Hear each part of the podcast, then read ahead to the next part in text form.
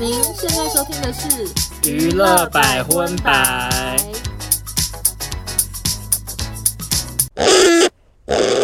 本节目由 HP 惠普资讯科技赞助播出。嗨，大家好，我是邵忠我，收纳欢迎收听第六十六集的娱乐百分百。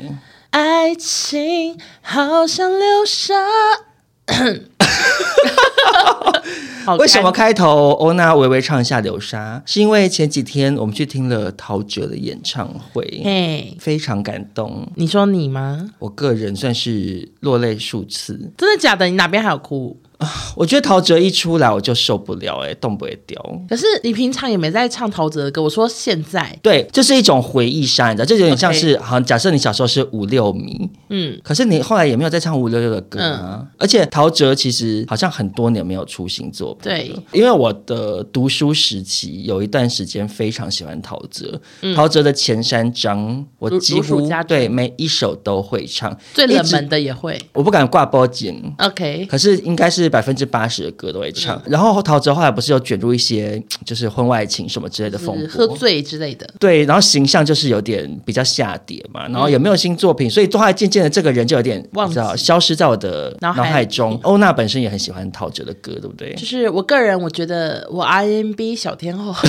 然后声音超哑。 你是 R N B 小天后，就我没有可是。到小天后，但是我我就很喜欢 RMB。可是，可是，敢问欧娜，我们两个一起去唱过那么多次 KTV，、我几乎没有听你点 RMB R&B 的啊歌，因为 RMB 很难唱，哦我可所以以你是爱听。爱听，但是演唱唱不功力出来，OK，跟不上你的爱好，这样子。 对对对，然后呢，这演唱会很特别，算是他自己就是主办方，他自费办的这演唱会。对就是现场座位很少，大概一百五十位，嗯然后都是邀请制的，所以是没有对外售票。就例如来的人可能都是他的亲友或者是一些明星啊。然后我知道前一天好像还有蛮多网红，什么啾啾鞋、酷嗯炫都有嗯去。嗯然后我们那一天也是有什么娜娜大师都坐我们前面啊，反正就是也是有一些网红都有去这样子。然后也有一些很明显感觉出来是资深歌迷的那一种，对对对，我就蛮好奇，想说，哎、所以他们是怎么被邀请的？就想说想说是不是不是资深到每一场演唱会都在前面说“陶喆，陶喆，我爱你”那种，然我后觉得有可能呢、因为资深歌迷搞不好都会熟到认识经纪人或者。对啊，对对对对，因为我们后面感觉有一些是资深歌迷，他们哭好惨，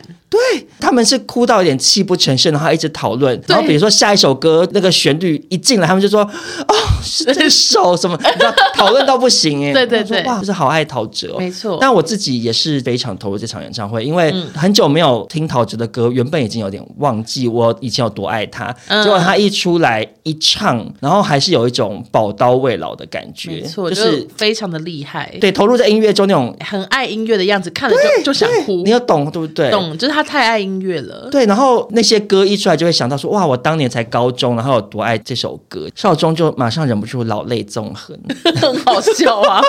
而且少壮一边看一直在查维基百科，我也觉得很好笑。你有发现、我想 哦？说，到底要查几次维基百科啊？你就一直在看，说这是哪一首，是不是？不是不是，我在揣测说他为什么这样排。好好笑呃，因为因为他唱个几首，他就会讲一段话嘛，他有一嗯段引言，然后可能就会讲说，我第一张，然后那时候还没整形啦，比较丑，所以怎么样嗯什么什么蓝色封面，他就讲一些搞笑的话什么的，然后我就会想说，哦，所以他这一趴是不是要唱一些怀旧歌？我就在那边看说，哦，哎，现在唱到哪一张了？我就在做比较这样子，其实他整个演唱会都很怀旧啊，百分之八十都是前三张的歌，都是老歌。嗯对。好，那你最爱哪一首？你说整场演唱会吗？，对，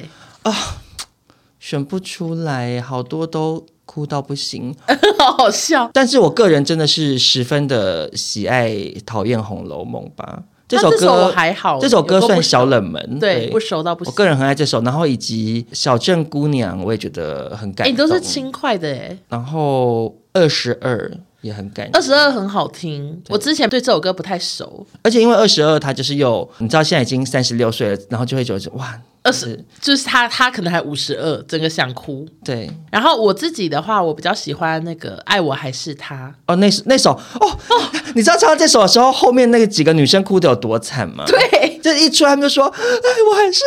他。 哦”然后就开始哭哎、然后我就这样偷偷转头看他们那几个人都拿着那个卫生纸这边一直擤鼻涕擦眼泪这样子，就是感因为动那个歌，它还有重现，就是那个 MV 里那个弹钢琴噔噔噔嗯噔噔，很磅礴，所以那边就也蛮感人的。而且我觉得更让我觉得回忆满满的就是陶喆的那个高音诶、用真音唱的那个高音是非常嘹亮的那种，就是嗯，嗓门还真大，？嗓门还真大。然后我那时候就一直冒出一句成语，就是身如裂帛，你知道吗 然后有这句必成要语吗？我 没听过，有有必要吗没？有，我跟你讲，因为很多人高音都很厉害，嗯嗯，可是有的人的高音是比较圆润的，嗯嗯，可是陶喆的高音是很锋利的那种，哈，可是又不会让你觉得啊耳朵要坏掉了，不是那种好像尖叫。嗯然后你知道“声如裂帛”这个成语就在讲说声音很嘹亮、很高亢，很像撕开丝绸的声音。 OK，就那种咔的那种，就是古代有一个、嗯我忘记是谁，还还是一个什么红颜祸水的宠妃还是什么，嗯兴趣是叫仆人撕那个他喜欢的丝帛的声音啊音，对，然后就是表达说很奢侈这样子，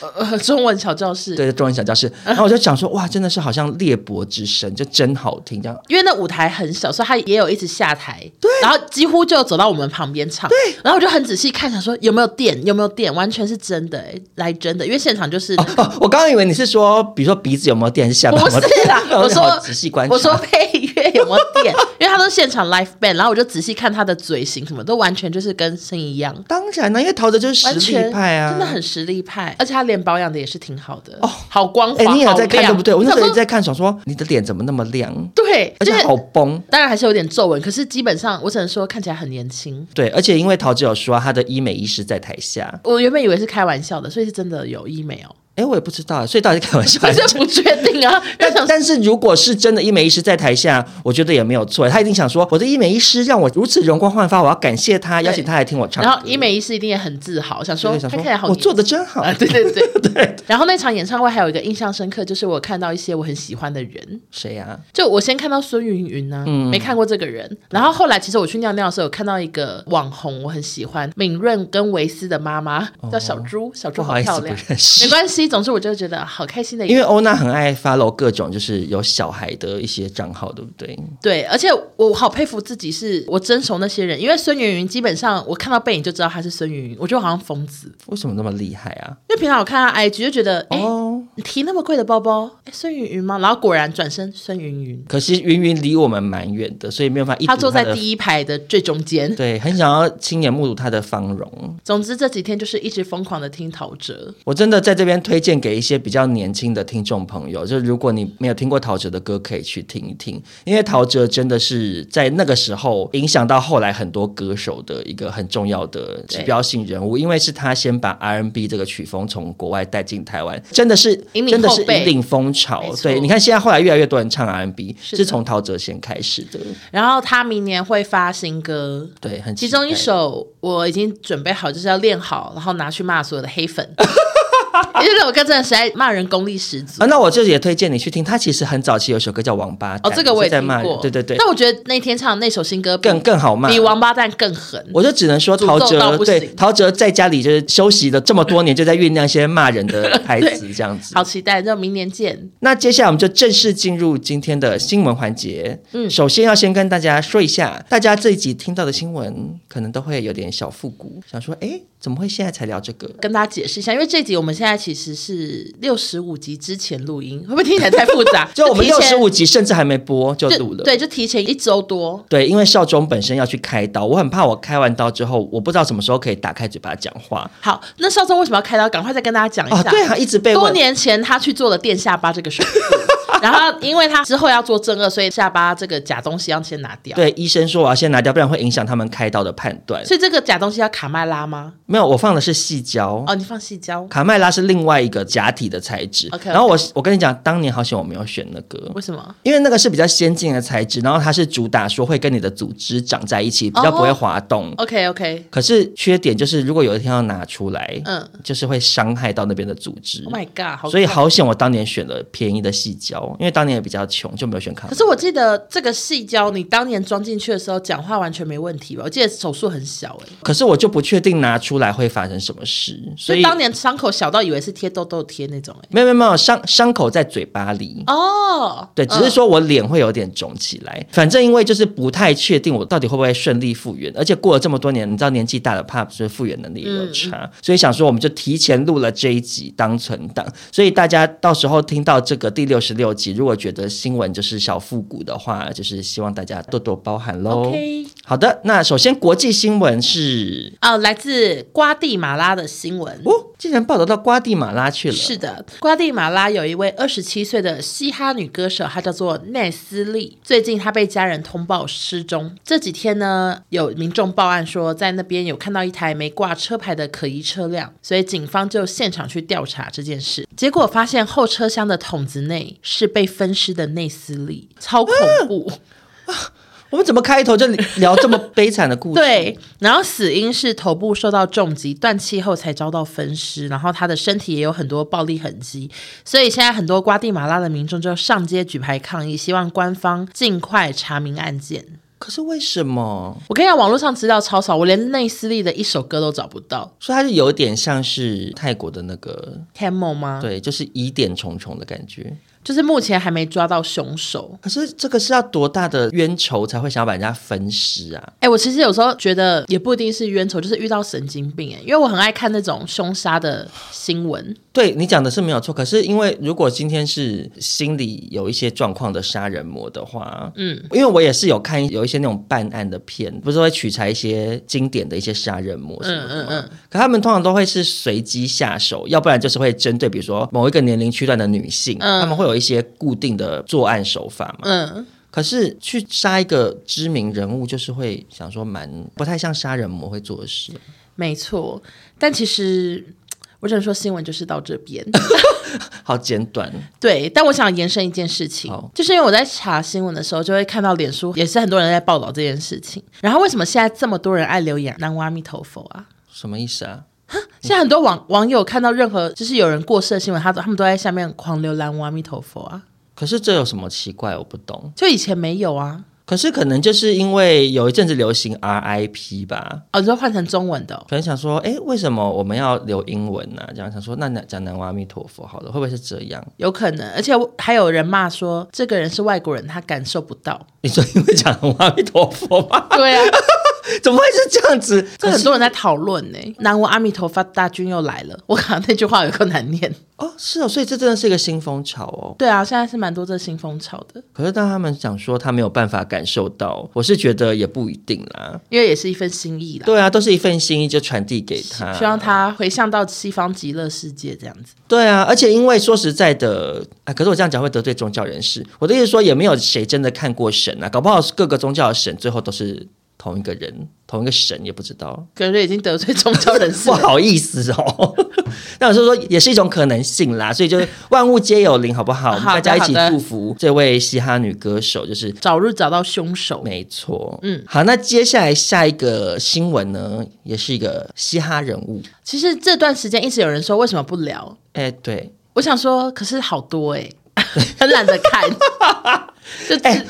你懂我欧心情。娜，我我只能说我们两个真的是好朋友，而且不愧是蓝猪猪主持二人没。有，这太复杂。我想说，可是真的好多哎、对，因为常常会有人丢给我这位话题人物，我只能封他为美国的汪小菲，也就是肯爷先生呢、嗯没错，嗯他真的是风波不断。可是，一直以来的风波，网友贴给我，我都想说这个我怎么聊？嗯，因为他每次发生的事情都好复杂，而且那个复杂不见得是事件本身的复杂背后很复杂对他后面会有个议题，对然后那个议题说实在的，我有时候真的看了好多不同人的评论，查查查，最后还是搞不太清楚，因为都是跟种族议题有关的、嗯对啊。可是因为在台湾来讲，很难去同理美国的种族甚议至题。对我们也不太知道那边到底那个种族在想什么。对对对，就是你会很难去揣摩人家的心情，对啊想说哇，好难聊哦这样，嗯所以常常就略过。但是因为肯爷他最新的这个失言风波，我只能说是不管跟种族议题有没有关系，都是货真价实，我觉得非常的不妥，所以就在这边跟大家分享一下。嗯，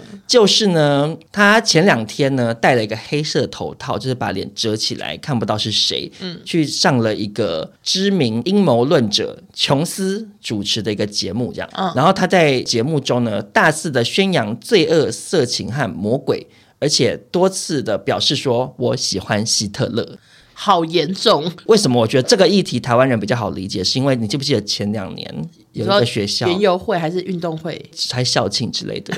其实都差不多，因为校庆其实会绑园不游好意思，因为会。我们离高中太远了。然后嘞，就有一群小朋友，他们上台表演，然后他们是扮成纳粹啊对啊什么的，然后那时候就被骂得很惨嘛，没错啊，因为大家都知道，当时德国纳粹犯下的这种根本就是反人类的罪行，是全世界，即使是我们在亚洲的国家，都会对于纳粹啊、希特勒这种话题，都大家都是要很小心的，而且都是要同声谴责这样。所以那时候那群学生扮演纳粹被骂很惨，结果没想到肯爷真的是很另类，他说纳粹是暴徒，做了非常糟糕的事，但他们也做过好事。我们应该要停止诋毁纳粹，我爱纳粹。这样，你有没有觉得他疯了？他已经疯了吧？我觉得他好多偷续行为就是疯了。头饰行为啊没，错对，也有可能是因为他戴了头套，所以他想说，哎，没有人知道我是谁，怎么可能啊呢、我就来大肆的宣扬这样子，因为他这个节目，其实我没有看过节目，我在猜，感觉这个节目有点像是就是邀请一些人戴头套，就是等于一种不露脸的方式，可能可是发表一些他声音不会可听能出会来被吗骂。对，重点是不止声音会被骂，而是主持人在跟他聊天的时候直接叫他 West。你你想说哇头套白戴，那我就觉得主持人也太两光了吧？就是很不小心应。该要说这位来宾或者是 X 先生，怎么叫他直接叫他名字？嗯，我想这是有点像是我们有时候在夜配一些情趣用品，需要叫你阿凤，结果你讲一讲不是，就我不不小是心阿凤。就类似像刚刚发生的这个状 况 OK 不小心讲出来。好的，然后这个惊人的节目播出后，没过几个小时呢，嗯，马上风波就卷起来了。 OK 首先就是肯爷本来想要收购一个社群平台，叫做 Pather，然后这个嗯平台马上公布说，不给你收。对，交易案取消。嗯然后接着呢，肯爷的推特账号马上被停权。嗯嗯，而且他是好像两个月前才被停权过一次，他又被停权了。推特的现在新老板伊隆马斯克呢，也在他的推文中表示说：“我尽力了，尽管如此，他再次违反我们禁止煽动暴力的规定，账号将被停权。”这样。嗯，因为其实伊隆马斯克之前是一直主打说他是言论自由的拥护者，就是包含当初川普不是曾经也被推特禁账号嘛，马斯克就觉得说。不能禁止川普的发言，可是因为纳粹、希特勒这个时代真的是太敏感，太敏感，而且他就是一个仇恨言论，这样，没错所以连马斯克都 hold 不住，把他禁言了。嗯，你在想，就是他到底在想什么、啊？因为其实我一直搞不太懂，就是所以肯爷到底在想啥？他会不会就是太嘻哈了 呢？这结 结结论论是是这太嘻哈吗？这太做自己了，把自己最内心的想法都讲出来。不是，因为我觉得比较另类的点是说，因为通常黑人都会更注重种族方面的事件啊，因为他们当初就自己是种族歧视的受害者，而且即使是到现在的美国，其实还是会有一些种族歧视的事情发生，所以之前才会有黑命贵的事件嗯嘛，你知道那个、就是有一个黑人在街头被警察不当执法，对然后对死对掉，然后很多人走上街头说黑人的命也是命，嗯嗯，那我就想说，你身为一个黑人明星，那、你怎么会去支持希特勒这种就是对纳粹进行种族大屠杀的这样子的人？就是还是他生病怪，就是他已经疯疯了，因为他做人就是挺夸张的。就是他小孩很喜欢消防员，然后有一次他就跟一个消防局联络，然后他就类似开着最大台的那个云梯车，接小孩上学，哦，就是一个做人很夸张的人，我只能说你不愧是卡戴珊专家， 就可卡戴以珊家族相关的人士，送一你都些懂送一些小知识给大家。对，因为他之前在巴黎时装周那个事情，你知道吗？其实也是穿被衣骂到服不嘛，行。衣服上有写字哦，对，就是他发布的衣服上面写说“白人的命也是命 ”，White Lives Matter 啊，然后那时候就是被骂超惨。其实那个我有点不懂，他是有点讽刺的意思吗？还是就是众说纷纭，有的人说他只是想要讽刺黑人的运动，就是可能。因为我我其实看了蛮多的评论，反正就是有点类似说，因为黑人的命也是命这个运动到最后有一点走偏了，嗯，就变成你走太偏的时候，就会有一些人会觉得对这个运动就画一个问号。嗯嗯，所以所以我就说这个议题很难聊，因为我们两个其实都不懂，就不知道美国当地实际上到底情况是什么。但是没错，看起来是这样，然后有的人就说，因为这样子，所以肯爷才会在衣服上写说“百人的命也是命”。嗯，可是问题是，也有人说，其实肯爷就是白人至上主义者。哦，是吗？就是因为好另类你看，其实他对于纳粹或希特勒的喜爱、啊，他们都是白人嘛，可能他就是怎么讲，种族是黑人，可是他就是很爱白人， OK 就是觉得白人最棒，然后他可能他改天也想要当白人什么的，我也不知好道。另类，那只能去小姐好白、欸， 就只能这样办。对啊，其实他哎、其实《小姐好白》拍第二集，不然他就去点嘛，他就是也去扮白人啊，好不好？好他会呀很开 心。嗯，Making My Way Downtown，唱还那用首嘻歌。哈的方式演唱， 然后而且因为他这件事情，就导致艾迪达跟他解约啊，好像很多人跟他闹翻欸呢、超多人跟他闹翻，而且因为艾迪达跟他是，我看新闻说从二零一三年就开始合作，已经快十年了、嗯，然后他那时候在艾迪达发布的那个 Easy 那个鞋就是很红啊，现在很多那种男生都人脚一双的那种我不，知道哪一双。嗯、长得有点像一艘船吗？我也不太知道怎么 OK 形容。我看新闻是说，肯爷就是虽然他一直发表那种恐怖言论，可是他也曾经在最近的一个 podcast 节目上还说，我就算讲了反犹太的言论，艾迪达也不会丢下我这样。他就觉得说，啊哦，我这么会赚钱，结果过没丢了多久，对，艾迪达就真的受够了，就决定跟他解约，这样不知道最后太会自傲了，但他也赚够，他可能想要随便吧，希望他可以跟小飞一样，就是安静。对我，我有看到一个影片，是他在直播上讲说他不要听妈妈的话了，还是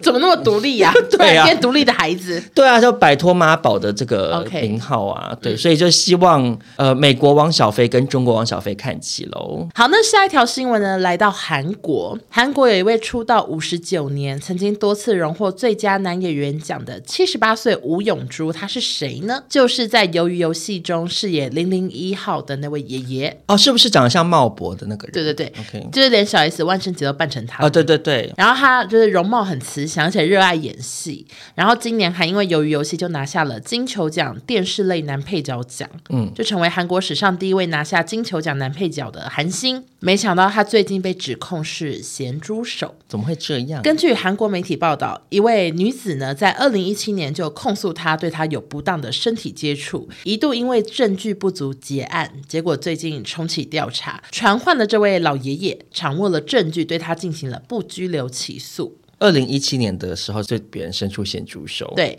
那他几岁啊？呃，那时候是七十三岁。哦，现在也非常老哎、对，我想说还有色欲吗？对啊，我不知道我哎、男人到底要到几岁才会没有什么色欲？可是因为有一些那种倒瓜醋，不是也是很多老爷爷会去做消费吗？所以可说男人性欲无穷，到八十岁搞不到还是有色色的心。因为我疫情前常常去曼谷旅游啊，嗯然后去那种 Go Go Boy Bar，就是那要怎么解释啊？就是会有一些泰国的男生在舞台上穿着走内来走裤，去，对然后可能会做一些蛮表大包演的，对，然后他们的内裤上面就会别一个号码牌，嗯，然后你就可以点，就是说我要十八号，然后他就下来陪你这样， 对，然后我们之前去都只是保持一个有趣的看看心热闹对，就是我们都没有点人家，我们就是看一下表演。然后可是就蛮常会看到那种白发苍苍，真的是全白的老西白洋人对爷爷，白人爷爷，就是像肯德基爷爷那么老。然后他们就会点两个，一左一右这样子。我觉得两相对照，就是懂男人可能到七八十岁还是会很想要做一些色色的事。 我们有时候去泰国也会看到老爷爷跟很年轻的泰国女子，对 对就对。是老爷爷就是色色，嗯，但是这个 你刚刚整句话不 OK 不 OK，不可以一竿子打翻一整船的老爷爷。好好抱歉，但是对此呢，吴永珠表示说我没有性骚扰，嗯，然后他说的事发当下，我觉得很问号。他说当时呢，我是在公园湖边找不到路离开，我是牵着对方的手当领路，嗯，是不是很 另类？他说，他说他只有牵手、欸，可能带他找路，他牵着他手，我想不透，因为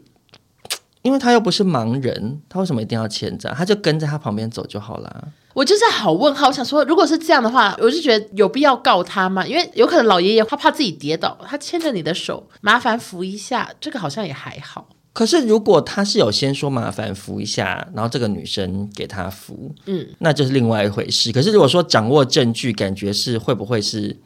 比如说他牵她的手，可是一直抠她手 心，或者是这样子，那我真的觉得很恶心哎、就不确定啊。然后他说他去年就有跟对方道歉了，但是他那时候只是不想再惹事，并不是承认自己性骚扰。哦，他就是做了这些表示，然后这个事件目前就在调查中，然后韩国文化观光部就决定要停止播放他的政府广告，然后以及他的舞台剧也有可能遭到换角，因为有时候这种性骚扰事件最后可能调查出来完全又是另外一回事，就是不是那个受害者才一定是对的，有时候就真的是哎 I don't know。没有，主要就是因为性骚扰它本身就是很难界定，也很难搜证我。想说这个对话好像聊过，对啊，因为嗯之前就是有那个鸡排妹跟翁立友的事情嘛，嗯，不管性别啦，就你受到性骚扰的当下，很少人会马上想得到说他到底要要拍先照嗯拍照还是录影还是什么的，或者是有的人是遭到性骚扰当下吓吓没傻反也好，应或者是还没意会过来，然后事后越想越觉得不对对劲，都是有可能啦。真的啊，。可是这个件事情本身它就是很难搜证，或者是有时候就变成只是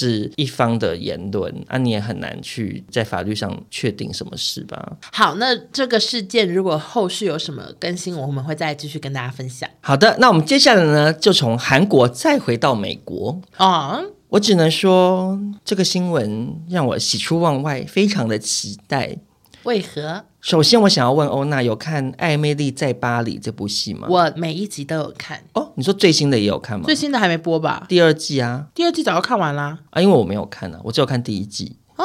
我第一季看完之后，对第二季兴趣缺缺。第二季不是很久以前对吧？对对对，对啊，我都有看啊。我觉得还是很多人看《艾米丽在巴黎》。首先，很多女生对法国就是有个向往。对啦，我以前真的好好想去巴黎，我我有一个暑假就是幻想自己在巴黎，我把所有巴黎的行程都查完，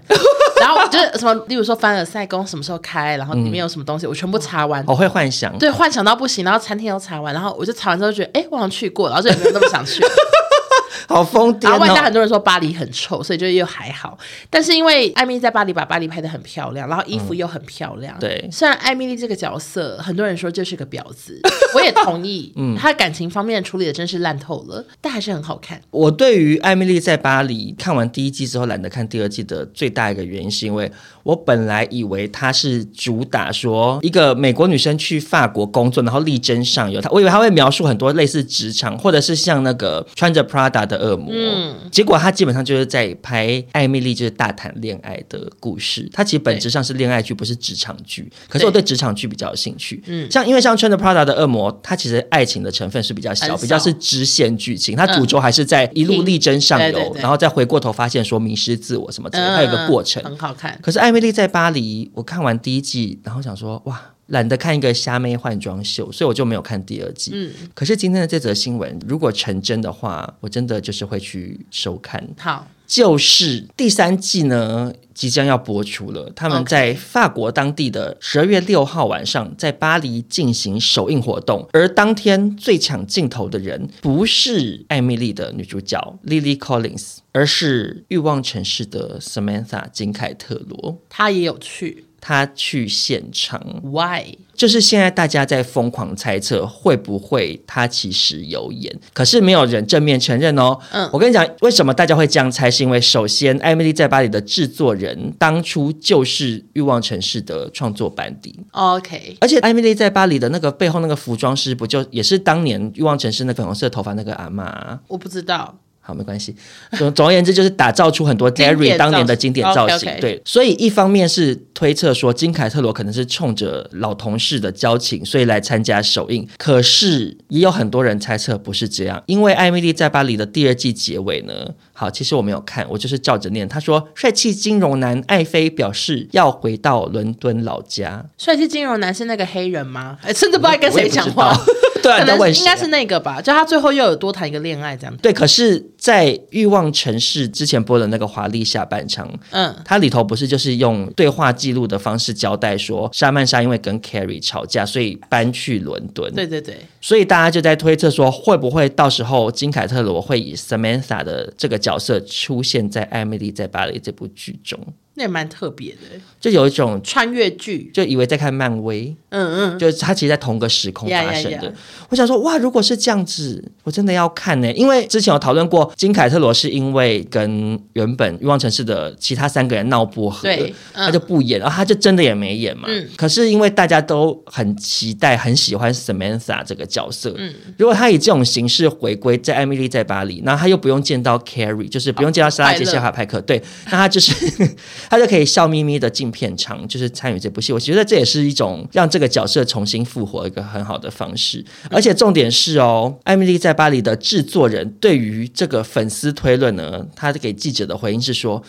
这点子听起来真妙，如果成真的话会很好玩。就他也没有说哦，没有没有这样嗯子，就有这种悬疑的感觉，就想说，哎，会不会是他留一个悬念，到时候播出的时候会出现 Samantha 这样？对，而且这部剧同样也很时尚。Samantha 搞不好会觉得我还是在演欲望城市，等于这某种程度上，欲望城市的巴黎版呢、啊？我觉得 OK 我真的好期待哦！你最喜欢这角色哦？我最喜欢的角色应该算是 Samantha 跟 Miranda 两个啦。嗯嗯嗯其实以前小时候看的时候是的确也会很喜欢 Carrie，可是年纪长越大，就回去重看，越看越想说，哎，您真瞎， 就是会冒出这种感觉。那后来他们演的那个下半场你也看完了，我有看、好啊，看吗？因为我后来看到一半都不想看了。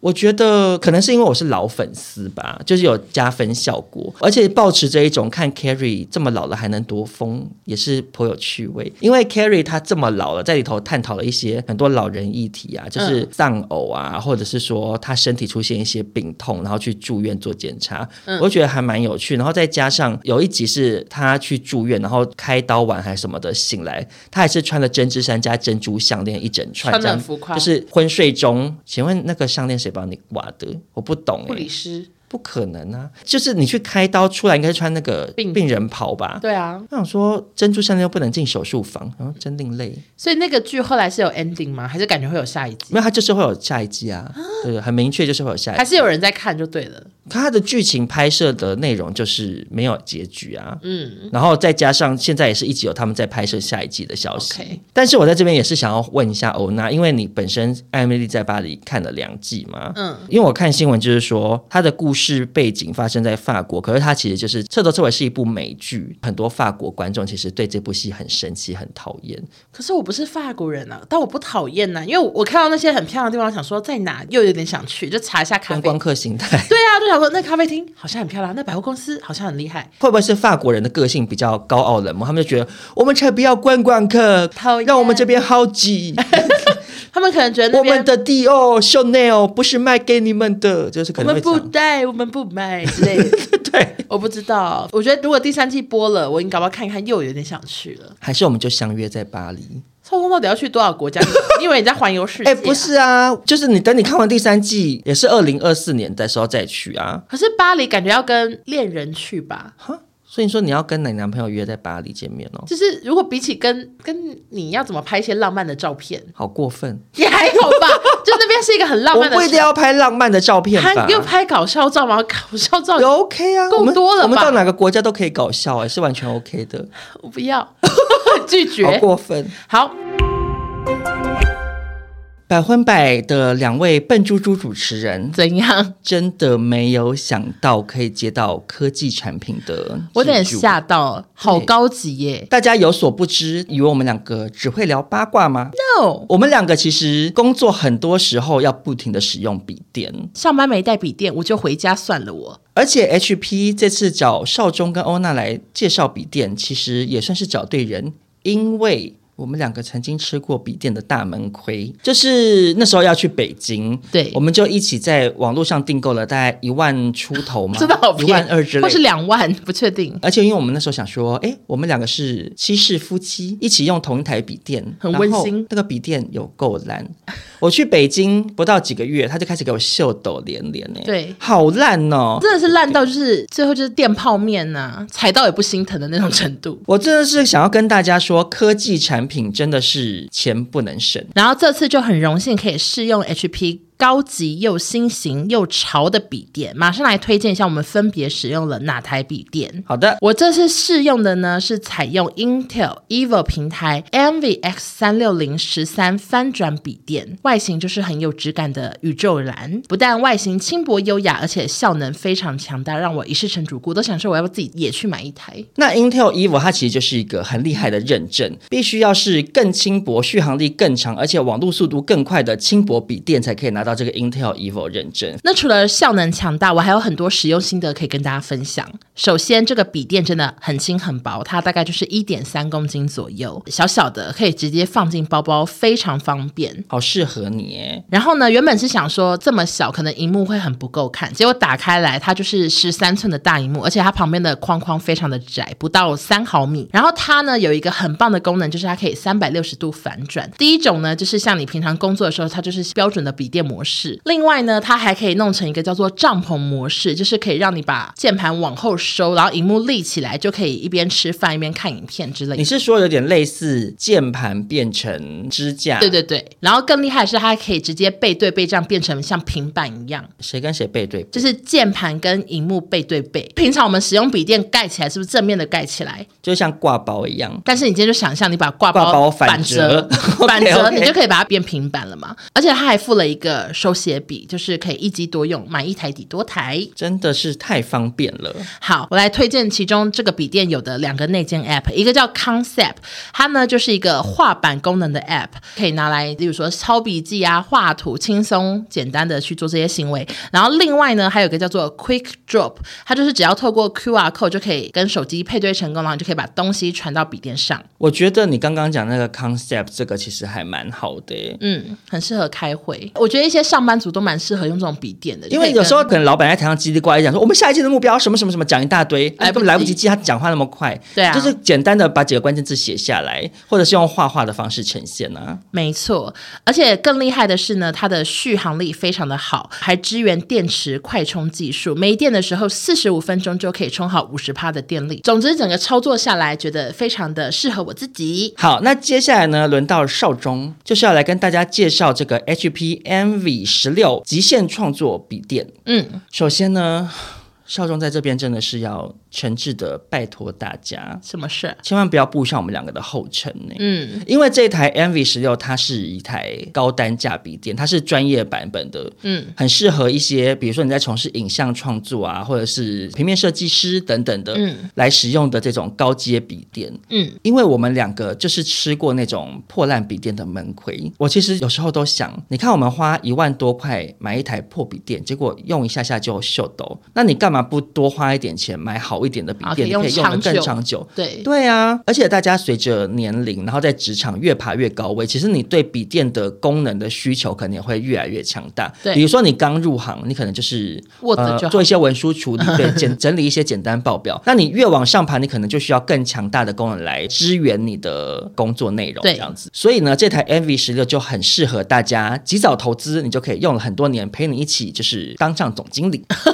那为什么这台 MV 十六会这么强大呢？首先，它最高可以支援 Intel Core i9 的处理器，再来呢，它有高阶显示卡及高解析、高色域、低色差的 E OLED 4K 荧幕，非常适合各种创作者啊，或者是设计师来使用高阶笔电这样。那因为少中本身不是一个影像创作者嘛，所以我只能用很肤浅的方式来测试这台笔电。怎么样呢？我的测试方式就是拿来看串流平台，嗯拿来看那个米老鼠那一家。 ，OK，我之前用我原本的笔电啊，嗯我每次打开那个米老鼠平台，我不知道为什么，有时候那个一格一格都黑黑的耶，你会不会这样？一格一格。它首页进去不是会显示就有哪些哦，你说跑影片跑不出来之类的吗？，对，然后就有时候想说等好久，想说我只是想要看《摩登家庭》，看不了。到底是哪一格 呢？因为全部都每一格都是黑的，我就搞不懂。然后我一开始以为是我网络的问题，嗯嗯，结果我这次使用这台 MV 十六，一进去米老鼠平台，它就是唰，所有东西全部跑出来，嗯嗯，最后发现说哦，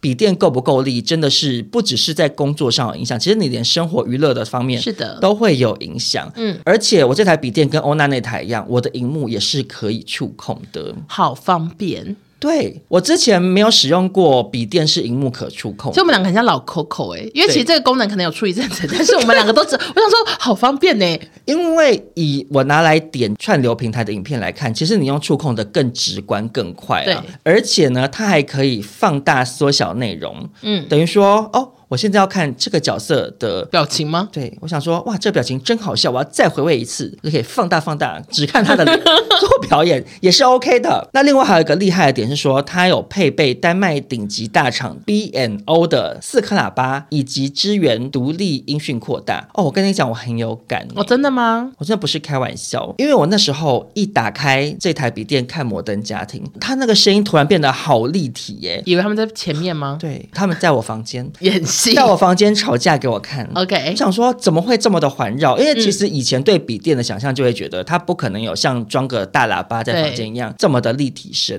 嗯可是不愧是丹麦的 B N O，嗯真的好立体。那因为 Envy 十六它是一台效能很强大的创作者笔电，所以散热的部分相对来讲就非常的重要。嗯，有一些笔电哈、散热功能不够强，用一下就好烫，好烫哦！我有时候哈、打字打一打到那个左上角的时候，我不知道那一块特别容易发烫对哎，我以为铁板烧 啊我，然后荷包蛋打在上面会不会熟？就突然变好烫好烫。嗯可是 Envy 十六呢，它在散热部分做了特别设计，它采用了电竞笔电等级的均热板，散热效果非常好。嗯，再也不会有用一用就手腾腾的危机了。然后最后还有一个优点就是它的外壳很防脏，嗯，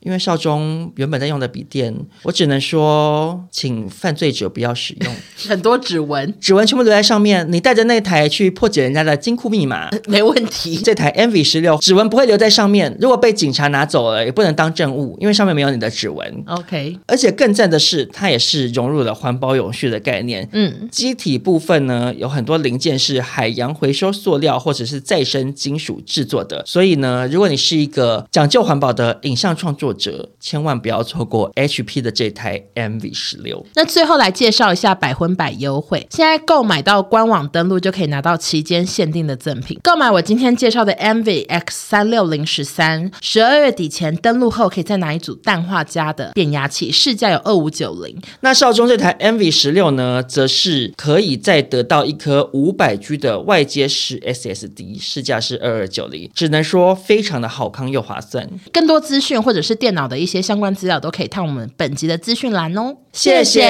HP 惠普资讯科技。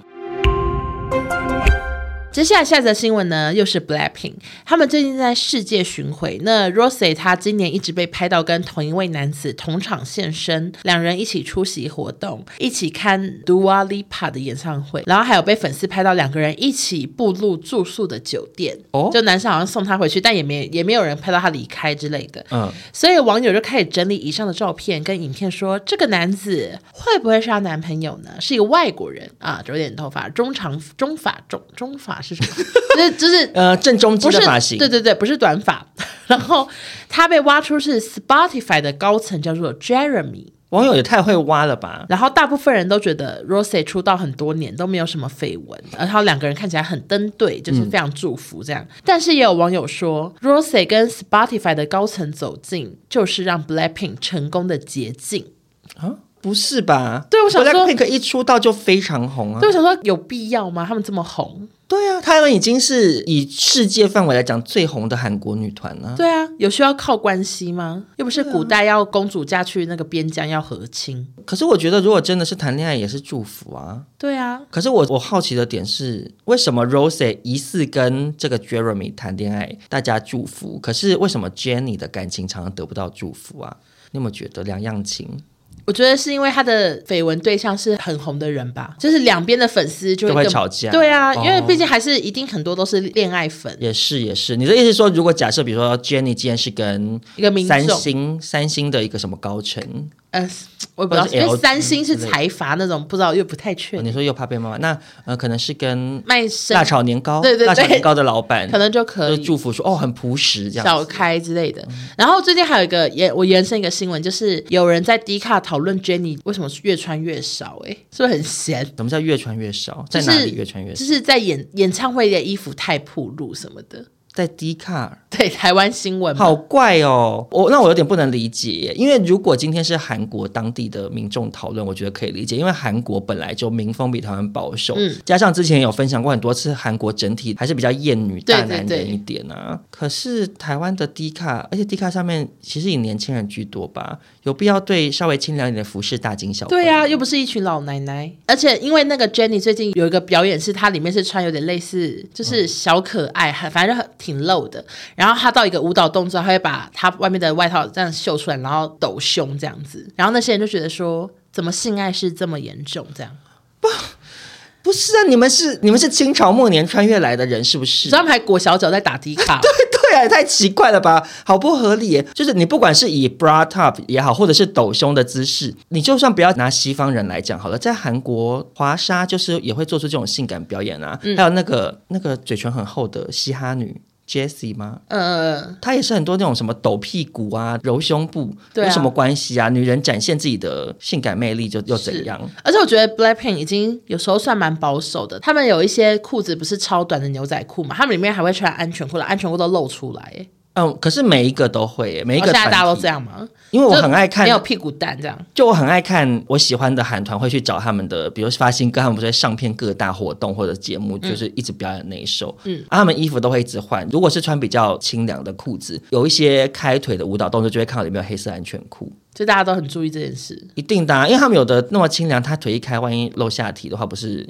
会了。对啊，好，那就是祝福 Rosé 这个恋爱顺利，。好，那接下来我们再度从韩国回到美国，飞来一直来飞回去回。对对对，因为就是最近疫情开放，大家可以搭飞机，所以我们 OK 看大家搭来好的搭去这样。那这个新闻的女主角呢，只能说欧娜又是十分熟悉，对就是 Kendall Jenner。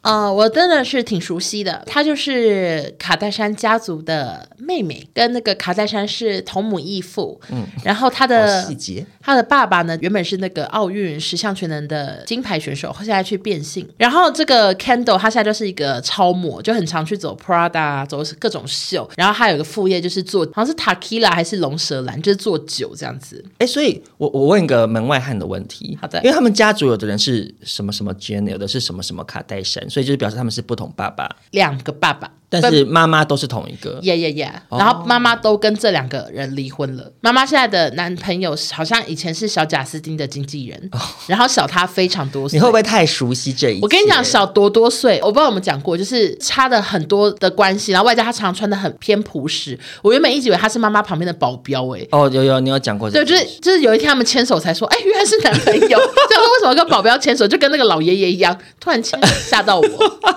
那 Kendall Jenner 呢？她最近发生了一个事情，也是闹上新闻版面。嗯，因为听说 Kendall 她常常会在社群上面分享自己私下的照片，然后也会上传一些身材照。结果呢，最近被网友发现呢，她的照片大修图。为什么她修图引发网友的抨击的原因，是因为 Kendall 会在网络上发表关于不完美这个话题的看法，就是因为有位网友曾在网络上称赞 Kendall Jenner 身材非常的 perfect，结果呢，Kendall 竟然亲自回应他，他就说：“我是一个非常 lucky 的女孩，我很感激我所拥有的一切，但我想让你知道的是，我其实也有不开心的时候，你本来的样子就很美了，很多事并不总是像你看到的这么完美。希望粉丝能够接受自己的不完美。”结果大家就觉得说：“哎，你呼吁大家接受不完美，为什么你要大修图呢？”嗯那我在这边就给欧娜看一下网友的比对图，他们找到嗯说 Kendall 他自己修那的，一天然后以及他旁人侧拍照，这样 其实我觉得，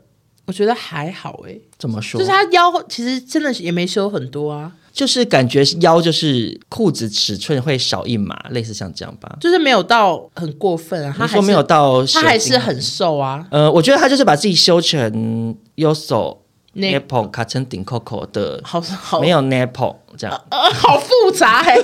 你懂我意思吗？就是、嗯因为那个西方人不是很追求那种像尼基米娜那种类型的感觉，或金卡戴珊自己也是嘛。啊，Kendall 就是有点修成，就是腰蛮细，然后骨盆又感觉有加宽一点点这样子。可是其实我看完这个新闻的时候，我的感想就是，哎，网友会不会有点？太为难他，对啊，因为他就算发表过，大家接受自己的不完美，不等于他不能修图，因为他可能也正在接受自己的不完美当中啊。嗯，比如说像当年那个苦灵啊，会不会讲太远？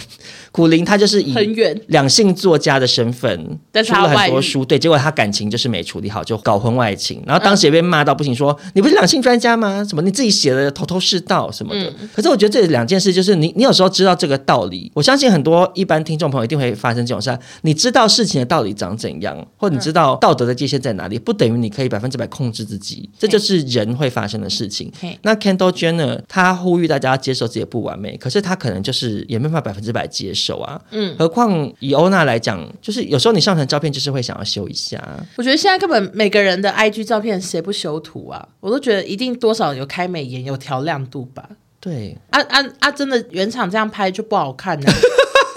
我镜子里的我，我觉得我长得没有那么不好看、就那个相机有问 题、啊。而且我最近只能说被欧娜推坑。对啊，因为我以前就是不太爱拍照，因为欧娜的关系，就发现说，原来美颜相机之中的自己这么漂亮，而且那忍不个美图秀秀还真好用呢。我现在连树那个花太少都可以修上去，住我因为你的关系，我不小心还买了会员，那你还比我夸张，因为还没拿会员。 因为我上次要修我们去苏梅岛的照片嘛，然后我就有穿那个泳裤，就是拍了一些裸体照这样子，嗯，然后我啊，我那时候看照片想说。水桶腰很不开心，嗯嗯，然后我就在那边想说啊，欧娜平常就是好像有用一些把自己拉长或者是变窄的这个功能的，嗯我这边找找就找到，哇，它可以真的就是把你的腰就是修成比较细 OK 然后还可以加宽肩膀什么，还就是、嗯，对，肩膀也可以改，就以男生的角度也是可以修成，就是好像就是其实还可以加，还可以加腹肌，好像对，可是我觉得那个有点过度搞我笑，没这有样没有试过，嗯，，对，然后我就想说哇，修完之后想说，希望我本人也美是男这样 子子，， 真真是个美男他子。说：“我爱我自己。”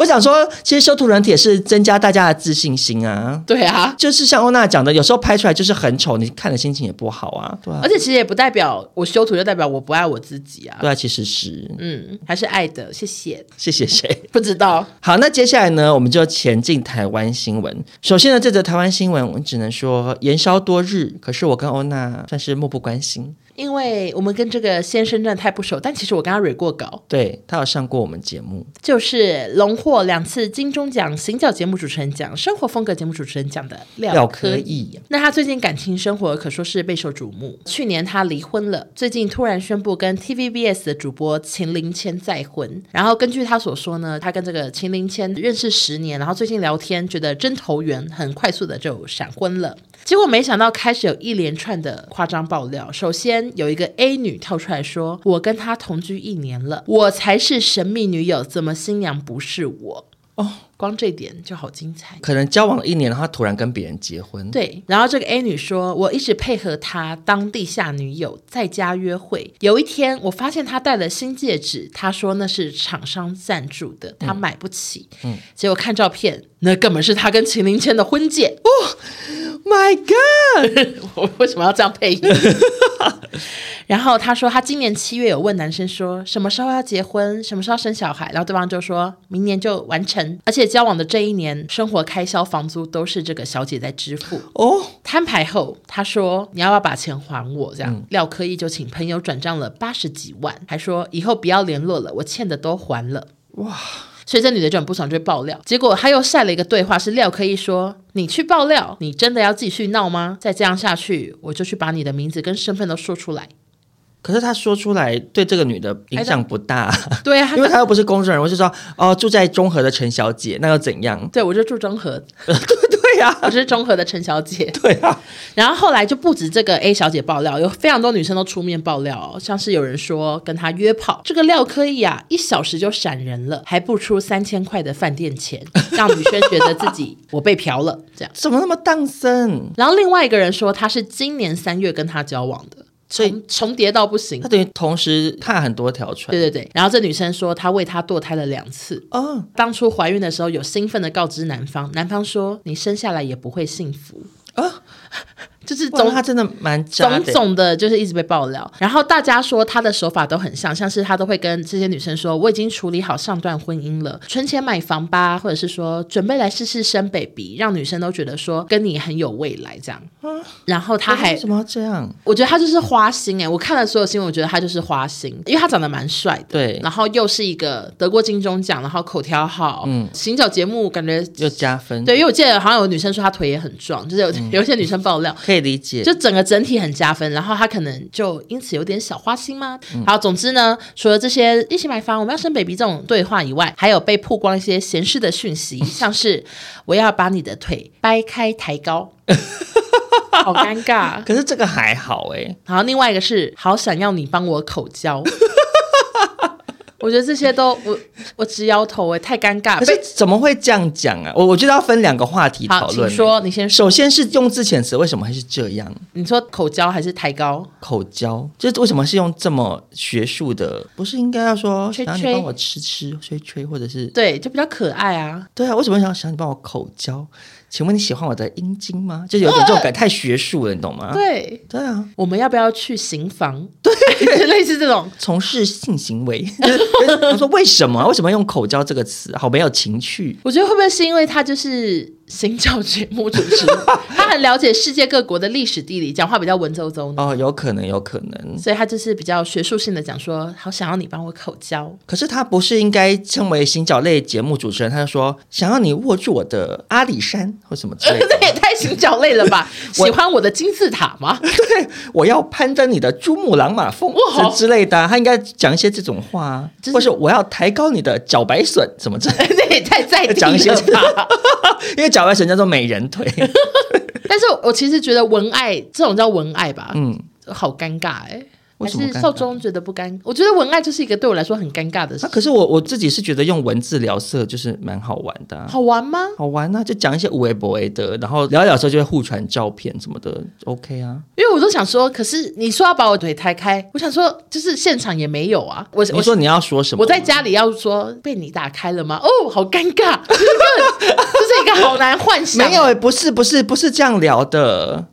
他说我哦好想要把你腿打开，然后你可能就要讲一些不要说。啦，这样打不要啦，是不是也很怪？还没有，可能讲说，好希望你现在赶快来找我，之类，就要讲一些类似这种话。哦，所以不是顺着他说别开别开这样子。没有，就你这样会变成很像演舞台。对对，我就是觉得很像舞台剧。不是不是不是这样聊的， OK，少宗是文爱专家， 也没有到专家啦，我是个人经验小分享。但是廖科一那边有他的说法。首先，他第一篇声明是说，就是这些爆料有的是真的，有的是假的，但是他的确是感情没有处理好。他的最后就是也说，感谢所有的不谅解与批评，让原本不完美的我有更深刻的教训跟改变的机会，这是一个很正能量的发文。嗯这时候爆料还没有很多，但接下来就是那个疯狂的猛爆料，连那些对话讯息都出来，以及还有人说堕胎，所以他后来就发了一篇很长的声明。嗯，他的意思是说，他上一段婚姻他的确外遇了，嗯，就是为此他付出了代价，因为外遇对象拿了很多把柄在身上，然后开始逼迫他情绪勒索，然后也有私讯给前妻，他也就因此才离婚。再次感谢前妻的包容跟体谅。其实我觉得前妻好衰，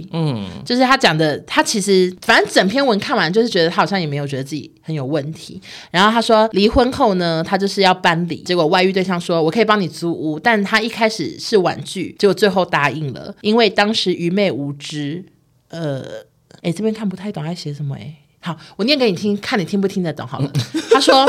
离婚后欲搬离与前妻的住家，他又出现说要帮忙租屋。一开始我确实婉拒，最后也不该答应，因为当时愚昧的认为他也应该付出代价，而不是破坏家庭后全身而退。他在讲小三啦，对，就是小三也有他的责任，的确讲的也没有错。可是你在这种生命里头讲出这种话啊，可是你自己也是，外遇啊，你自己也是外遇者，他他还叫对方也要应该要付出代价、欸，他是觉得说是是因为小三出现他才离婚，所以他要付出代价。就我想是说然后而且而且代价竟然是付房租，什么意思？就整个想说怪死了帮我找房子，我想说好好没品哎、听起来他就是个荡生男啊。对。可是我也蛮好奇的，所以他真的很穷困吗？我刚刚看维基百科呢，上面都没有写廖科一到底就是现在 right now 的节目有什么，但是他真的主持过非常多节目，就是亚洲旅游台，他可能就主持了八九十个节目，啊，八九十个，不是八九十，就是大概十个。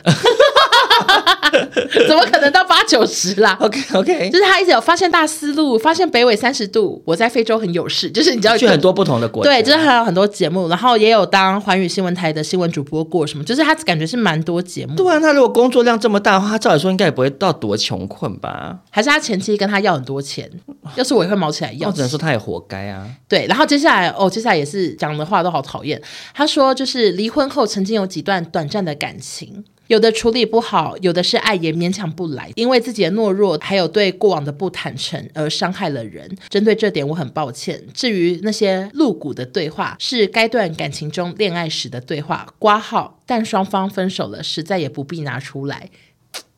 对啊，我认同啊。嗯，我觉得其实就是没必要这样。就是我的意思是说，不管怎样，你那个对话当下是你情我愿啊，那你干嘛要现在事后拿他讲说一些哎色色的话，让他好像羞辱他或什么的？对对对那你自己当时也身在其中，不是吗？没错。对吧？然后最后他就是再次的抱歉，他说：“我要摆脱被控制住的人生，尽管代价超乎我的想象。然后请不要再波及我的父母、妻子还有家人，谢谢。”这样，但还是觉得好像有点渣 渣。然后他就真的渣、啊，对，还还不是好像就嗯对，就真的渣。然后我觉得从他的声明给我的感受就是，我想他心中就觉得自己就是随，嗯，他没有真的觉得自己怎么样有错。我现在我现在幻想我是廖可以好了，嗯，我觉得他可能也会想说。 老子这么帅，小腿肌这么壮，嗯那你们这些女人当时也是冲着我的颜值而来的，他可能会有然后为什类么似现在像要这样的集想体法报复我？对我们当初可能就是玩玩的，什么这样嘛？对啊，可是我其实我觉得这些出来爆料的女生，不排除也是会有这种类型，就是她当初女生自己也是也是玩玩，或者是也知道她可能有家室或等等的，嗯，只是说有一些人会喜欢打落水狗，就是拿一个明星发生什么事，然后突然跳出来说，当初我在路边看到她，她脸很臭什么的，哦哦、就是有时候嗯会变成这样，嗯等于说好像趁着这个风潮，也是讲一些这个人的坏话这样子。那些出来爆料的女生，可能也有一些些人是不怀好意，可是问题是廖科义他自己也是最大要负责任的人啊，也是没没有问题。我想他的老婆就是可能也是傻眼，就刚结婚的这个，对啊，应该气死了吧？对啊，想说到底是怎样公亲凑？可是我觉得就是感觉廖科义就是很会花言巧语的人，啊那我只能说，全台的女性脚白笋，请关好。不要随便抬起来，遇到廖科义要小心。是的， 好，那接下来这则新闻呢，应该是本周最热门的新闻之一喽。非常多人在讨论，就是理科太太的资商争议，我是不敢讨论，没想到受众 力，他说太好了，我根本不想讨论呐、因为真的太多人在聊这件事情，然后身边有一些可能是从事相就关是身心科之类的，会分享一些看法这样。嗯所以我想说，那简单的跟大家分享一下好了。理科太太呢，她之前不是跟理科先生离婚吗？是的，总而言之，就是她走到一个人生的低潮嘛。那后来她就去找心理咨商师咨商，这样。嗯，结果呢，最近在卖一个线上课程，就是标榜说她以自身经历过一百多个小时的咨商，走过这条路呢，来卖给大家心理咨商笔记。然后这个线上平台的介绍是说，内容预计总时长一百五十分钟的录影课程，由理科太太教授并录制。课程内容会涵盖实作练习、讲义等等。原价两千四百九十九，现在早鸟价是一七九九。短短十天内已经获得两千五百人的赞助，募资金额突破三百万。然后这件事情真的，我只能说是目前舆论风向算是骂爆吧。基本上除了理科太太的粉丝之外，好像没有看到什么人出来就看到吕秋远也在骂，蛮多一些人都在骂，就是不管是时事评论网红，嗯或者是就身边从事这个领域的人，对就是基本上算是作一家片负评。对大家就是提出的质疑，不外乎一个就是，其实心理咨商是一个专业的领域嘛，尤其是咨商这件事情，你是要有证照的。嗯，可是理科太太她不是这方面的专家，所以大家就对这件事情很存疑。不过理科太太她是有说，她没有要进行咨商，她只是分享自己咨商的心路历程。这样，她说心理咨商一直以来有一层神秘的面纱，我努力想要鼓励大家去认识自己，勇敢去咨商，但就是有一些酸民，我的线上课程根本还没有正式上线，就开始要误导别人，酸民点点啦，就是在骂大家这样有子。看到。哦那那我想要问，就是欧娜怎么看？我第一个念头是想说，这种笔记可以公开哦，因为反正每个病人来我们家的诊所进去都是讲完就出来，然后爸爸也会绝口不提到底那个人怎样，就是发生什么事，或者是他有什么状况。因为有时候其实对方我可能会很好奇，因为他可能只是一个高中生，或者是他是一个外国人，然后我就会很好奇说，爸爸到底就是用英文跟他讲什么？因为你知道，就是我们诊所好多外国人哦，就有一些外籍老师都会来，所以你爸是一个在台中的外籍外国人领域界对，走红的一个心理就是好，心理医生，就是好像还有医生会说，那你可以去找王家俊。可是我想说，我爸英文也没那么好，我就也很 confused、对，可所以是你啊爸是拿着快意通江也案吗也？没有快译通啦，就是我爸好像还是可以沟通。哦那、我就觉得也是蛮佩服他。结果你爸就直接说 “be happy”，然后 就讲一些简单没的有，他话也。是他也是会讲那些就是我不会讲的一些单字，就 OK 很一些学术性的 I don't know。然后反正这种状况，他还是不会跟我讲发生什么事嗯情，因为还在帮他们智商。我就想说，这种智商笔记不是很隐私的吗？就是可以这样公然的贩卖，我也是觉得好另类哦。我不太确定理科太太所谓的智商笔记到底是什么内容，因为她现在就没公布嘛。但是我自己猜测啦，感觉好像她应该不是分享自己就是发生什么事？确切对发生什么事情，因为她如果分享那些事情，那她等于就不就呃会把理科先生当初跟她吵架的一些隐私都翻出你来。说又在讲痔疮手术什么那个？对啊，啊我就我觉得应该不至于做这种事吧，因为这样子感觉好像马妞抱抱哦，就呃， 为也什是么啊对，然后感觉他是就是分享一些说去做智商前你要做什么心理准备，或者是说嗯怎么挑选智商师吗，还是什么我的记？得好好像有写什么什么选书什么之类的。对对对，我觉得是比较像是分享一些走过这条路的一些想法，而且他因为他一直有强调说，经过这一连串的事件，然后再去咨商之后，他还学会去比如说怎么去认识自己啊，接受自己，拥抱自己什么之类，这就是一些比较正能量的一些台词啦。嗯我觉得就所以是名词有问题，对，哎呀，怎样？你跟我讲的一模一样，就是我看完这个新闻，我他还我还写了我的心得，我就觉得他就是要换课程名称呢、对他写智商就惹到了太多人了。对，因为我其实完全可以理解那些专业人士为什么会生气。想说我们考这个考试这么辛苦，而且每个个案状况都不一样，你讲的好像很简单。对，因为我其实可以同理的原因，就是我自己幻想成我们自己的专业领域就好了。嗯，当年比如说我们在做康熙的时候，动不动就会有网友在那边留言说，这个主题干嘛不发谁谁谁啊？为什么要发叉叉叉？为什么不做什么什么主题？我想说啊，你那么会做，你来啊，你发得到蔡依林，你去发，他其实就是这样子。对啊为什么不发这些人？一定有原因嘛，比如说这个人就不行，这个人不上节目，或者是可能蕊了之后啊没故事，反正就是会有种种大家不会知道的原因。对甚至有可能，比如说费用问题都有可能。然后什么主题做或不做，一定都是有制作人的专业考量啊。对啊，啊，网友就是出一张嘴。那其实的确，市面上就会有一些人很不尊重专业，很多人会觉得，好像我对什么话题我稍微了解一点，我就可以指手画脚，好像我今天经历过什么事，我讲得出来的可能比专业人士更专业，就是会有一些人这样。嗯，那因为这个原因，所以理科太太经历过一百多个小时的咨商，就出来卖这个所谓的咨商笔记，就会让那些专业人士觉得说，好，请问如果今天出事，你能负责吗？就有点像是比如说，哦，艾丽莎莎那时候说肝胆排毒法，然后不是被专业人士也是嗯批评嘛？那因为就是你身为一个 KOL，你去宣传一个医疗方面的事情，那万一人家真的去做，这个医疗资讯又不是经过专业人士的背书，嗯那人家发生什么事怎么办？嗯，何况心理智商这种事情，它可能造成的结果是可能有可能会很严重的，对就会让很多专业人士觉得很不爽。我就觉得是可以理解，所以我的心得就是，我觉得理科太太应该要换成，比如说什么理科太太的心灵成长营或者什么的。嗯，这种反而大家就就如何走过低潮之路，它就变成有比较像是成品他个会有一人的区专门心理卖书对心心理丛他书，可以出一励个志线书上籍心理课，我在想，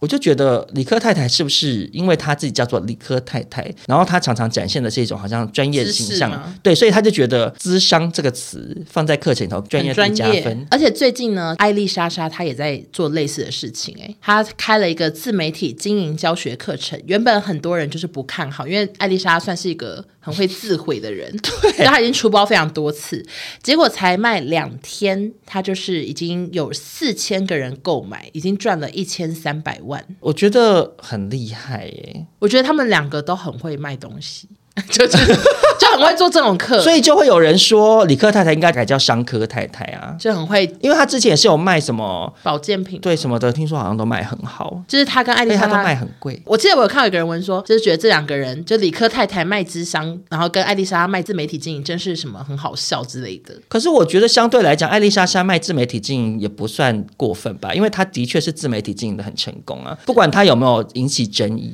对她真的红，而且很多人是。追踪她，而且是，就算跌到谷底，她之前好像有分享过，她就是拍那个一直做公益的影片，那个也是嗯让她洗白很多，就是她也非常懂得怎么洗白走回来。 对啊，所就以是她挺教大家佩服的自媒体经营，我觉得是蛮合理的。如果她有个单元写洗白或者是对抗黑粉，我搞不好也会想去 看，我可能也会去购买呃买买这个课程这哦对样子，，可是我我有点想说，哎、大家是买的人是觉得自己就会变艾丽莎莎，也是蛮另类的。我就不懂啊，因为其实四千个人想变艾丽莎莎、哎，他们觉得照着做就会成功。因为因为虽然说我觉得艾丽莎莎卖自媒体经营课程比较合理，可是相对来讲，以民众的角度去买理科太太的智商笔记是比较合理啊，你说比较用得到吗？就是以买跟卖的角度啦。就是我如果是消费者的话，嗯嗯，买智商笔记可能会想说，哦，看一些自我成长或是呃，爱心自己、心灵可以。富足什么之类对，可是你如果真的没有要当网红的话，你到底去看他自媒体经营说干嘛？还是那四千个人真的就是想当网红啊？的，也有可能，因为这一行就很多人想进来。没有这么容易啦。我们两个在对那边奉劝大家。就是要好多年、好多年才能变三万、四万 粉丝，好多年，真的好多年。对啊，我觉得大家就是其实就找个正职卡洗仔啊。对，你可以这当副业，试着做做看。回到理科太太的部分啊，我觉得她除了课程名称建议她改一改之外，还有一个点，其实我也觉得我不是很认同。咋样？就是关于她发那个文，然后说酸民屌屌这件事情，她就是把所有批评他人打成酸民，其实我觉得这是一个很不好的行为欸耶、因为其实批评他的人还包括啊很多多专业人对对士，对，对他并不是说只是啊、哦可能一群网友在 D 卡上乱骂他，就是、嗯嗯那当然就是可能是所谓的酸民啊、黑粉或什么的，嗯嗯。但是是今天有很多专业人士跳出来指出说他这个行为不妥的地方在哪里，嗯，然后也不是每个人都用谩骂的，有的人就对是是正常口吻叙述嘛，嗯嗯，啊你就变成说好像所有的人都是酸民，我就觉得不是很好啊，就是讲话可以不用这么锐利，不然会带来更多敌人。对你讲的没错，因为这些知识类的 KOL，嗯，他可能本来好好讲，啊，你就是那么凶，他可能下一篇发文就会把你骂骂个狗血，而且那些知识型的人都很会骂、文笔很好。他们每个人写文章骂人不带脏字，然后就把你讽刺到不行，这样、我想说也没什么好处啊，干嘛？对啊，最近那个苦林跟吴淡如在吵 架，你知道我有吗？看到哎、可我我没有细看，但总之他们两个文笔也是很好。对只能说不要跟作家吵 架。 要是我就会这双手举高说 “sorry”。对对对，东西外不丢啦。对对对。好的，那接下来就前进中国新闻。好的，第一条新闻呢，就是关于陈晓跟陈妍希他们这对夫妻。陈妍希最近在中国主持央视二零二三年片单颁布会。啊，你说陈妍希主持，嗯啊，片单颁布会，陈妍希现在变主持人哦，我也不知道为什么。么找他主持哎、呀。嗯，他有会主持吗？啊，就是他旁边还有个主持人 OK 然后反正就是那个发布会，就是在讲明年会播的三十部剧，然后其中就是有她演的跟她老公演的，就是分别都有剧会在上面。然后结果他们两个就罕见的同台了，因为他们两个其实好像很少同台。然后另外一位主持人就问陈晓说：“你觉得太太演技怎么样哦？” 结果这个老公啊是夸夸冠军，哦在我心中，妍希的演技是殿堂级的，哦，一直是我学习的榜样。哇，讲话非常的隆重。我我 怎么办？你怎么看这件事？我想说，因为我心情真复杂。我想说，陈妍希最有名的剧，在我心中就是那些年我们一起追的女孩。对啊，然后再来就是小龙女啊，我觉得那些年很好看，但是因为它就是一个校园爱情剧。就你要说她是殿堂级的演技，有点夸张，因为它其实就是一些恋爱的一些演技，就想说，那请问你把章子怡巩俐对之类的，或梅丽史翠普放在哪你里？讲的很也很隆重。对啊，因为殿堂级，殿堂级耶！对啊以在中国好，我们不要讲梅丽史翠普，以在中国来讲，会放在殿堂级的，就是章子怡、巩俐之类的，还有张曼玉之类的啊或。者是汤唯吧，我不知道。对，就是陈妍希殿堂级。然后他们就是一直在舞台上，就是有点打情骂俏这样子。可是，虽然对于陈晓说妍希是殿堂级演技这件事情让人满头问号，嗯可是反过来讲，我矛盾的心情是：啊，她身为她的老公，难道她要说我觉得妍希很多地方要再加强？什么，对啦他的哭戏哭的不够自然，什么时候？他如果这边台上大肆的，就是真的他说检讨他的演技我，觉得他我老婆演技还 OK 啦，对，这也不对啊会被骂。对啊，而且就算他陈妍希知道他讲的是实话，就说哦有地方要再加强，你在公开场合被老公讲，也是你也是会觉得很糗尴尬、啊对，会想说你不是应该至少讲一些甜言蜜语吗？就有点像是女朋友问男朋友说我是不是胖了，男朋友要说没有啊，一样漂亮啊什么。嗯，老婆刚生产完，你是不是不爱我？我是黄脸婆，没有啊，你跟我认识你十八岁的时候一样啊，就你知道，就有时候要睁眼说瞎话我，觉得你睁眼说瞎话的那个样子好明显哎、啊因为你真的表吗情整个都变了，就很夸张。没有啊，老子想说好明显，就睁眼说瞎对，话。所以我就是不是殿堂级的演技。对那演技所以其实殿烂堂级演技的人是陈晓，对对 对，就是很会睁眼说瞎话。是，的，然后因为其实网络上一直有在传他们婚变，就是说他们是两哦个、对，这好像传很久，就说他们两个人已经很少同台，肯定婚姻触礁了。但目前看的可能就是还没，或者是因为触礁了他才要讲这种话，也太夸张了吧？因为想说怎么办，已经触礁了啊！你船都触礁了，你自己还拿一个锤子把船砸破，就是冒水出来，这样也不对啊！那如果他们触礁还可以这样同台甜言蜜语，两个人真的是殿堂级的演技耶。啊，也是啦，也是。那你男朋友夸过你什么很夸张的话吗？有时候我在那边生气，他就会说好可爱哦什么的， 这样可以吗？ 还可以，那你嘞，你有被夸过什么？因为你男我朋友好像也是夸欸夸冠军呢、我们不是有时候睡觉也在视讯，会挂着视讯吗？嗯，然后我就看到他有曾经打字说：“听宝宝睡觉最幸福。” 也是要夸夸冠军吧？我说还会打呼哎、你男朋友算是很会讲话啊， 吵架的时候就不会讲 这种话。不然嘞，对啊，谁吵架还会在那边讲一些？我好像没有。被刷过，生气很可爱、欸，可是因为我那种生气，通常也不是，认真就是是。如果是认真吵架，当然两个人脸就垮掉 啊真的。对啊，我也不是没看过。嗯，没错。 好， 好，那下一则中国新闻呢，也是少中的爱，